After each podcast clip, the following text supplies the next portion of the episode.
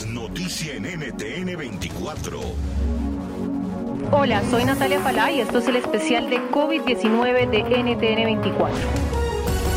Teniendo en cuenta los desmanes en varias ciudades de Estados Unidos y las aglomeraciones en las calles debido a cientos de personas que hoy siguen saliendo a protestar en contra del abuso policial y la discriminación racial, el país se ha convertido en un foco de contagio peligroso en medio de la pandemia que hoy está viviendo el mundo y esto es algo que por supuesto genera mucha preocupación. Para hablar del tema hoy nos acompaña Javier Jaimes, virólogo de la Universidad de Cornell y comienzo preguntándole qué impacto tendrán estas protestas en la crisis de salud que estamos viviendo.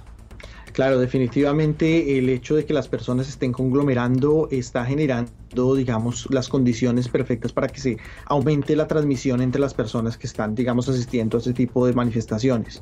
Es, es, importante mencionar que pues a pesar de que pueden existir barreras, esto no quiere decir barreras, me refiero a mascarillas o tapabocas o ese tipo de cosas, eso no quiere decir que ante estar digamos en, en condiciones de muchas personas, todos muy juntos y haya digamos el virus circulando en ese ambiente, eso no quiere decir que la barrera vaya a funcionar de forma perfecta y no se puede dar la infección.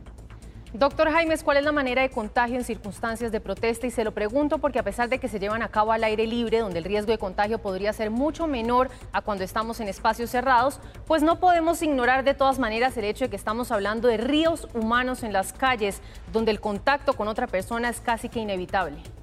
Definitivamente, no, cuando hemos hablado del, del contagio de la enfermedad, de las rutas de contagio, el contacto directo sigue siendo la forma más importante y el contacto indirecto, ya sea por fomites o por el aire, son las formas menos, digamos, menos probables. Pero eso no quiere decir que cuando aumentamos la cantidad de personas,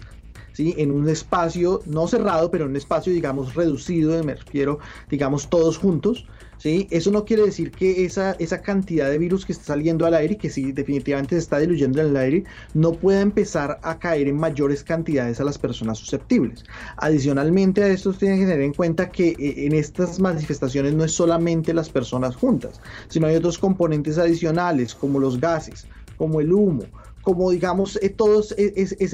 esas condiciones que se dan durante la protesta que pueden afectar el sistema inmunitario, que pueden afectar las vías respiratorias y que pueden hacer a la persona más susceptible a infectarse.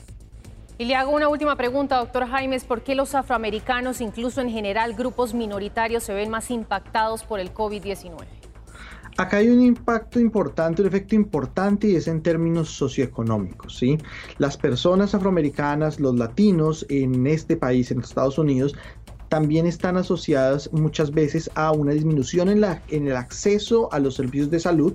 ¿sí? a las condiciones, digamos, de vida y condiciones de acceso a sus servicios son disminuidas para estas personas y eso hace que haya menor calidad en salud, menor, digamos, bienestar y haga que el cuerpo, eso hace que el cuerpo sea más susceptible a las infecciones. Y eso es algo que es, es, es bien interesante porque en algún momento se intentó, digamos, pensar de que había algún tipo de susceptibilidad por raza o por alguna condición genética, etcétera, y realmente la gran preocupación acá es el punto de vista de acceso a los servicios de salud. Entre más acceso haya servicios de salud, mayor probabilidad hay de que uno pueda sobrevivir a todo el cuadro clínico. Y en estas poblaciones lo que vemos es lo contrario, hay menor acceso a este tipo de servicios y por lo tanto mayor cantidad de casos.